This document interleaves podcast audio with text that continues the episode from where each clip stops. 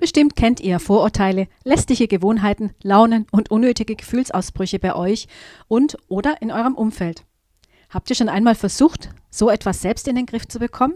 Das ist schwer, oder? Es wird noch schwerer, wenn ihr gar keine Schuld daran tragt, dass jemand anderes zum Beispiel euch verletzt und damit Ablehnung hervorgerufen habt.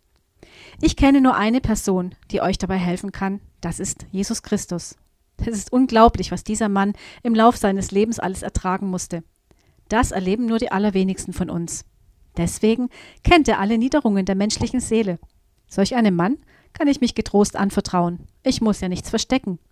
Vor vielen Jahren habe ich zum Beispiel entdeckt, dass ich aus meiner Familie heraus Vorurteile gegen eine bestimmte Volksgruppe übernommen hatte. Damals zeigte mir Jesus einen Weg heraus aus dieser Misere. Ich traf eine Frau aus dieser Gruppe und bat sie um Vergebung für meine Vorurteile. Seitdem habe ich keine mehr.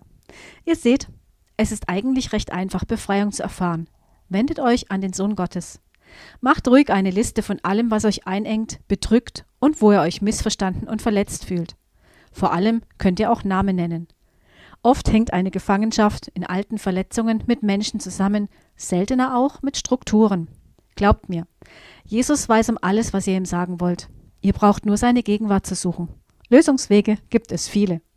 Einer davon ist natürlich Vergebung. Doch Vergebung ist ein Prozess und muss von Herzen kommen. Eine Vergebung, die nur einen Deckel über begangenes Unrecht schiebt, ohne das Unrecht selbst zur Sprache zu bringen, ist keine Vergebung, sondern neue Gefangenschaft. Wie oft haben wir es erlebt, dass Menschen gezwungen wurden, Vergebung auszusprechen, um den Schein einer perfekten Gemeinde oder den guten Namen einer Familie zu wahren. Doch das ist keine Vergebung, sondern unmenschliche Versklavung.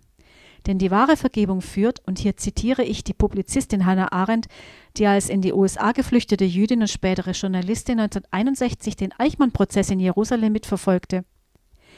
Vergebung ist der Schlüssel zum Handeln und zur Freiheit. Zitat Ende. Jesus zeigt uns den Weg zur und in die Vergebung und damit in die Freiheit. Aber immer wahrt er dabei unsere Würde und unsere Identität. Niemals versklavt er uns. Bis gleich nach einer kleinen musikalischen Unterbrechung.